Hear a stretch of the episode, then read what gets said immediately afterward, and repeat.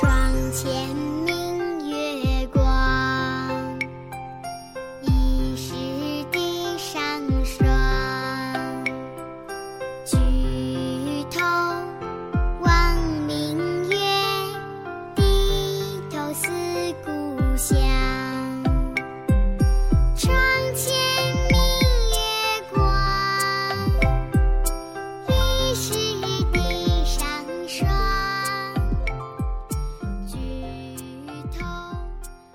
Hello, everyone. I'm teacher Aizza.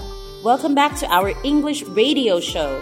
Today is April 17th, and the weather is still warm, right? And today we are not going to study. Let's listen to some beautiful poems.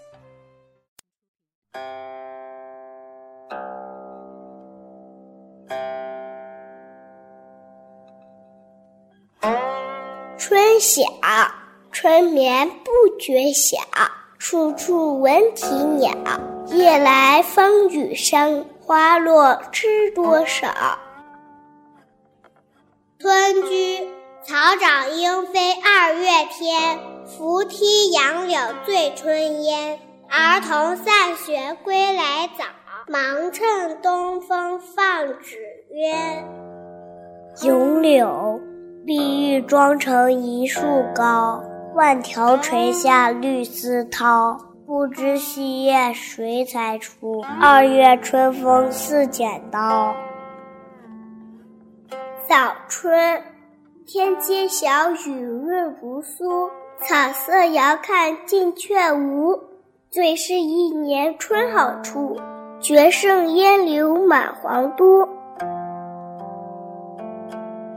What beautiful poems, what beautiful sceneries. Daddy and mommy, can't you wait to go out with your baby? Come on, enjoy it and give a wonderful childhood to your children. 锄禾日当午。本次节目特别感谢来自武汉路贝贝幼儿园中班的翟雨彤、王凯阳和顾苗潆小朋友。